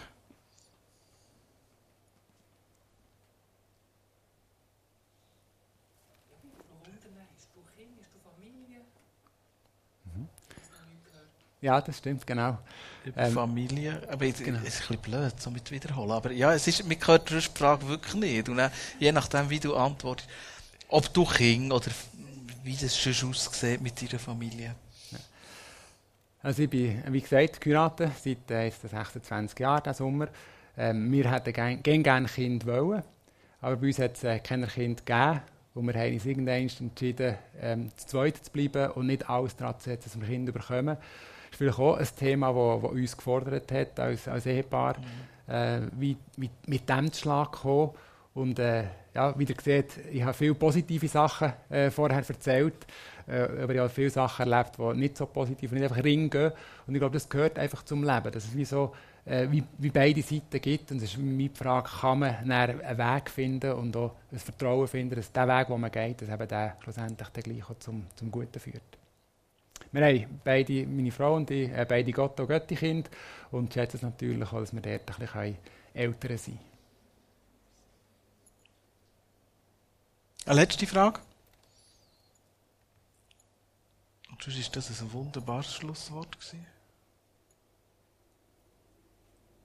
Ja, jetzt kommen sie. Ja. Also von den Reisenwunder, die ihr seid, äh, eben, sie haben ganz früh gesagt, in den Norden gegangen. Also mit der Heilsarmee. Also mit, mit, der Heiseme, wo wir äh, an dem Eurovision Song Contest teilgenommen haben, äh, ist man in verschiedene Länder gegangen, die auch am Eurovision Song Contest teilnehmen. Und es hat so Vorveranstaltungen gegeben, für, äh, für, für, für, für, bevor, bevor dann die Endausscheidung oder äh, so das Finale sozusagen ist. Und dann sind wir einfach mit unserer Band, sind wir in viel von diesen Ländern, ich glaube es waren etwa acht Länder, gewesen, wo wir hergegangen sind und haben dort sozusagen den Song, den Song gespielt, auch im Rahmen von so einem, äh, von so einem äh, ESC, von einem lokalen ESC-Event. Monik? In in deiner Lebensgeschichte haben wir gehört, wie du dich hast können verwirklichen. Ist deine Frau einfach immer mit dir mitgekommen quasi? Oder jetzt habt ihr miteinander auch geschafft? Oder hat sie beruflich ähm, ja, auf ähnlicher Ebene entwickelt? Oder hat sie ganz andere Richtungen eingeschlagen? Jetzt das Zusammenspiel vor allem, das würde mich interessieren. Also die Frage ist, die Frau an meiner Seite oder an deiner Seite? Spielen immer noch zusammen Korne? Also Musik machen tun wir mittlerweile nicht mehr. Wir haben sehr lange zusammen Musik gemacht. Aber ich habe mal gesagt, dass, ähm, es längt nicht für alles. Äh, danke für die Frage, ist eine, ist eine ganz wichtige Frage. Und für, für Barbara und mich, also ich habe sie auch viel erwähnt, also wir sind wirklich ein, Team, wo, wo, wir sind eng zusammen unterwegs, aber nicht beim Arbeiten. Äh, wir unterstüt- unterstützen einander gegenseitig. Meine Frau ist auch selbstständig, sie hat eine Logopädiepraxis. Sie arbeitet ähm, mit kleinen Kindern, ab zweijährig bis zur, bis zur Schulzeit, wo sie ähm, nachher in die Schullogopädie. Und so hat sie ihre Praxis aufgebaut. Kurz nachdem dass sie mit Enigma angefangen hat, mit meiner Agentur, hat sie dann das Gefühl gehabt, sie könnte das auch machen und hat dann ihre, äh, ihre eigene Praxis aufgetan. Und so unterstützen wir einander eigentlich beidseitig. Und das sind vielleicht auch noch ein bisschen unser Kind. Eben, sie hat die Logopädie Fischers Fritz und die Agentur Enigma. Und so sind wir, äh, können wir einander gegenseitig unterstützen und wissen vor allem auch voneinander, was es heisst, selbstständig unterwegs zu sein. Sie hat ein Team von, ähm, also sie ist sie und zwei Logopädinnen und da ist eine Praxisgemeinschaft mit einer Ergotherapie zusammen und da haben sie wirklich so äh, sechs, sieben äh, Therapeutinnen und Therapeuten, die dort äh, gemeinsam die Praxis führen. Und zusammen tun wir äh, bei uns zu tun, in Heisenberg, tun wir äh, zwischen den Gottesdiensten moderieren und so. Wir haben so kleine Projekte, die wir zusammen machen und wir brauchen auch ein Projekt, wo wir zusammen dran sind. Merci vielmals, Martin. Es hat mich sehr gefreut, dich ein bisschen besser kennenzulernen. Und ähm, du bist unser Held vom Tag, oder mindestens vom Abend. Ich habe heute ja ganz viele Helden in meinem Tag gehabt, aber du bist der vom Abend. Mit ein bisschen Wow. Fühlung. Einfach Ja, erst, wenn du dein Veloziel erreicht hast. das haben wir jetzt auch nicht geredet. Merci vielmals für dein Dasein, Danke. Martin. Merci. Merci euch auch. Darf ich noch etwas ganz Letztes sagen? Immer. Und zwar einfach etwas, wo, wo mir ist geblieben vom Emil, 95-jährig, der ein Leben gelebt hat, wo auch ein Up-and-Down-Leben war. Und er war immer fröhlich, gewesen, er hat alles mitgemacht. Er hat mal gesagt, Martin, wenn ich hätte gewusst, wo du mich angefragt hast, was alles auf mich zukommt, hätte ich nicht zugesagt. Wenn ich nicht hätte zugesagt, wäre ich mir heute gräuig. Und er hat einen Spruch gesagt, einfach in einem Interview, nachdem dass wir ähm, im ESC äh, nicht so viele Punkte haben bekommen, wie wir, äh, also in Malmö nicht so viele Punkte haben bekommen, wie wir haben wollen, hat er gesagt in einem Interview, das hat mich so stark gedünkt, ich glaube, ein Interview mit, mit Blick TV war, hat er gesagt, wisst ihr was, man muss nicht immer erst werden, zum zu gewinnen. Das ist eine Weisheit aus einem 95-jährigen, Jährigen- von einem 95-jährigen Mann, der mir geblieben ist. Ja. Er ist letztes Jahr gestorben, gell? Oder? Äh, das Jahr, ja. Das Jahr. Ja, genau, 105. Ja. Reich erfülltes Leben. Genau. Ja, das wünschen wir uns alle auch. Ein reich erfülltes Leben. Man muss nicht immer erst sein fürs Gewinnen. So, habe ich es richtig Genau. wiedergegeben? Was heisst das für euch? Mit unserem Programm ein bisschen umstellen, die Stammgäste wissen, dass jetzt das kommt, dass man zusammen noch austauschen kann. Das dürft ihr selbstverständlich. Aber ich will eure Zeit nicht äh, strapazieren. Ich selber muss eigentlich nicht mehr auf Luzern, aber morgen Morgen sehr, sehr früh zurück. Aber darum machen wir hier einfach einen Punkt und ich gebe euch das mit. Zusammen mit der Frage, die noch zum Zitat war, wie gehst du mit Turbulenzen im Alltag um? Wie bleibst du positiv? Wie schaffst du es, dich als Gewinner zu fühlen, auch wenn du nicht der Erste bist? Wenn nicht alles so kommt, wie du es willst. Merci vielmals, dass ihr da seid. Und ihr habt gemerkt, wir haben super Gäste, wir haben super Musik. Die Technik funktioniert ja der meiste Teil vom Abend. Und wir haben im Fall noch viel mehr Stühle als die, die da sind. Ich freue mich, wenn ihr im Juni da seid, äh, wiederkommt und noch Leute mitbringt. Teil von uns kennen den Roger Tascheron schon persönlich, weil sie mit ihm in Chicago oder sonst irgendeinem Kongress waren. Der wird seine spannende Geschichte erzählen, wie er weggekommen ist aus der Wirtschaft und nachher in eine Kirche gegangen ist und dort hat geholfen, ein Kongresszentrum aufzubauen. Am 2. Juni. Würde mich freuen, wenn ihr wiederkommt. Ich glaube, wir haben noch nicht verhandelt, wer Musik macht, oder ich lasse mich überraschen. Aber gut, wird sie auf Aufhau. Und wie gesagt, bringt noch ein bisschen Leute mit, das ist wunderbar. Jetzt wünsche ich euch einen ganz schönen Abend und gute Nacht. Tschüss zusammen. Adi miteinander.